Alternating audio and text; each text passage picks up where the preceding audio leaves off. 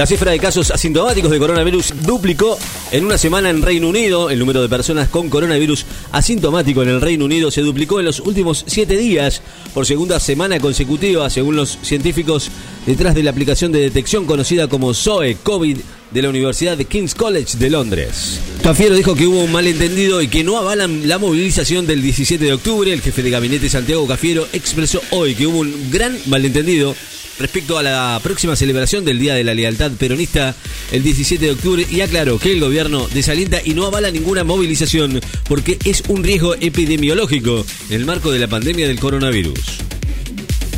Botas marca el mejor registro de entrenamiento en Sochi. El finlandés eh, Battery Botas de Mercedes marcó hoy el mejor tiempo de entrenamiento luego de las dos tandas realizadas en el autódromo ruso de la ciudad Sochi, donde su compañero de escudería y el campeón de Fórmula 1 el británico Lewis Hamilton quedó segundo.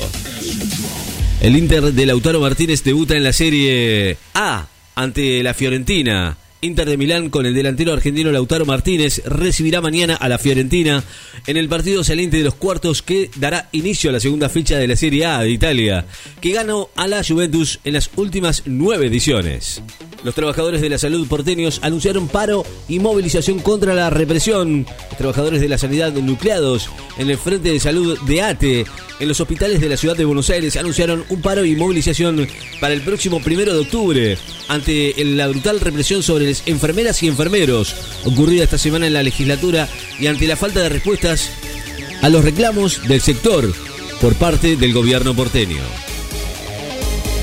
El campeón Real Madrid visita mañana al Betis en el inicio de la fecha en España. Real Madrid, actual campeón en el fútbol de España, va a visitar mañana al Betis, que dirige el chileno Manuel Pellegrini. Y es uno de los dos punteros en el partido saliente de los cuartos que darán de inicio a la tercera fecha de la liga.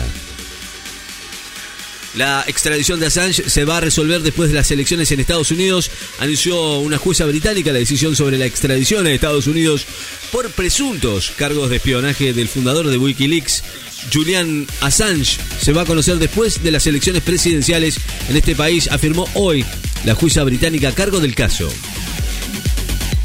Pamela Ares del Frente de Todos Salteños pidió otra ética para la participación política. La dirigente del Frente de Todos de Salta, Pamela Ares, consideró hoy que el episodio que produjo la renuncia del diputado Juan Ameri degrada la actividad política y es una situación vergonzosa que excede el hecho individual, por lo que hay que construir otra ética para la participación política. En menos de ocho horas, la Cámara Baja separó del cuerpo a un diputado en un hecho sin antecedentes. La rápida separación del diputado del Frente de Todos, Juan Emilio Ameri, por amplia mayoría por parte de la Cámara de Diputados, después de haber protagonizado ayer una escena sexual en plena sección de la Cámara Baja, no tiene antecedentes en la historia del cuerpo. Manchester United va a visitar mañana al Brighton de Alexis McAllister en la Premier League. Manchester United, que cuenta en su plantel con los argentinos Sergio Romero y Marcos Rojo, va a visitar a Brighton Hove, en donde juega su compatriota Alexis eh, McAllister en uno de los cuatro partidos programados para mañana por la tercera fecha de la Premier League inglesa de fútbol. El Ministerio de Salud informó los síntomas más y menos recurrentes entre los infectados.